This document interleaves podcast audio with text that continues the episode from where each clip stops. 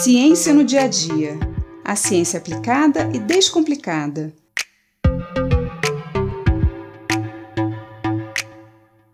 Desde pequenos, ouvimos que precisamos comer bastante frutas e verduras porque nelas existem muitas vitaminas e que as vitaminas são boas para nos proteger das doenças.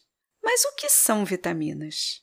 As vitaminas são substâncias essenciais para o funcionamento do nosso organismo. São vitais, e daí vem o nome vitamina, ou amina vital. Mas por que amina? As aminas são substâncias orgânicas derivadas da amônia.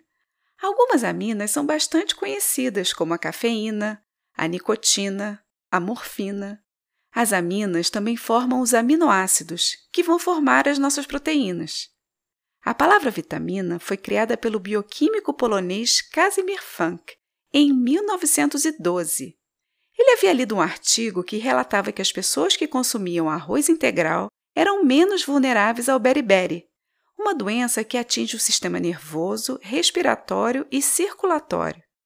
Ele então foi tentar isolar a substância presente no arroz integral que preveniria o beriberi e descobriu que se tratava de um tipo de amina, o beriberi é causado pela falta de tiamina, também conhecida como vitamina B1. A partir dessa descoberta, ele propôs que outras doenças, como o escorbuto, a pelagra e o raquitismo, poderiam ser curadas por substâncias semelhantes. E assim, ele passou a chamar essas substâncias de vitaminas.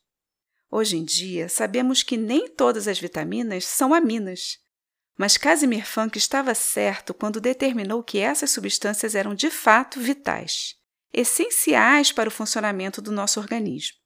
A vitamina A, por exemplo, que é na verdade um grupo de várias substâncias, atua no fortalecimento dos dentes e dos ossos, na proteção da pele e dos órgãos internos e na visão.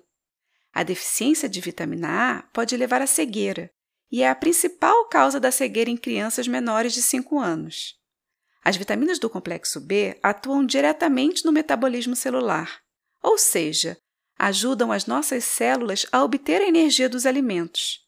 Elas também atuam na produção das hemácias, ou glóbulos vermelhos do sangue, e são essenciais para o funcionamento do nosso sistema nervoso.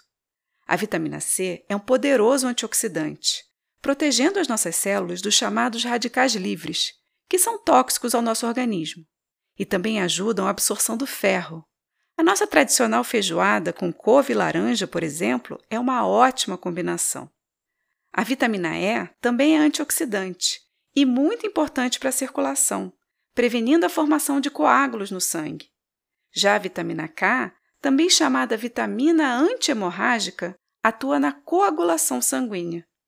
Uma outra característica das vitaminas é que o nosso corpo não consegue produzi-las e por isso precisamos adquiri-las através da alimentação.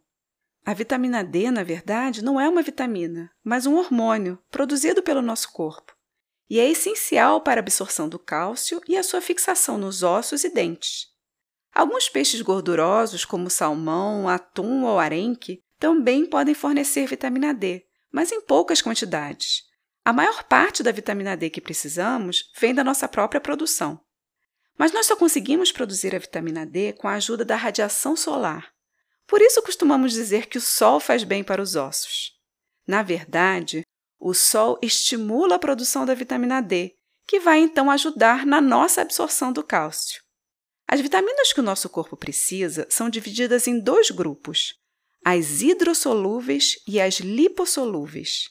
As vitaminas hidrossolúveis são solúveis em água e assim são mais fáceis de serem eliminadas pela urina.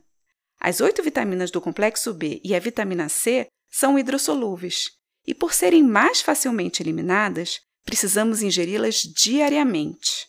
Já as vitaminas lipossolúveis não se dissolvem na água e por isso são armazenadas por mais tempo no nosso organismo. São as vitaminas A, D, E e K. Como elas podem se acumular, pode ser mais perigoso se ingerirmos essas vitaminas em excesso, causando o que chamamos de hipervitaminose. Pois é, até as vitaminas que são essenciais para a nossa vida podem fazer mal em grandes quantidades. Um excesso de vitamina A, por exemplo, pode causar um inchaço e a ruptura das células, enquanto que o excesso de vitamina D aumenta a quantidade de cálcio no sangue e pode levar à calcificação dos órgãos, como rins e coração. O excesso de vitamina C pode causar cálculos renais, enquanto que o excesso de vitamina B3 pode causar lesões no fígado.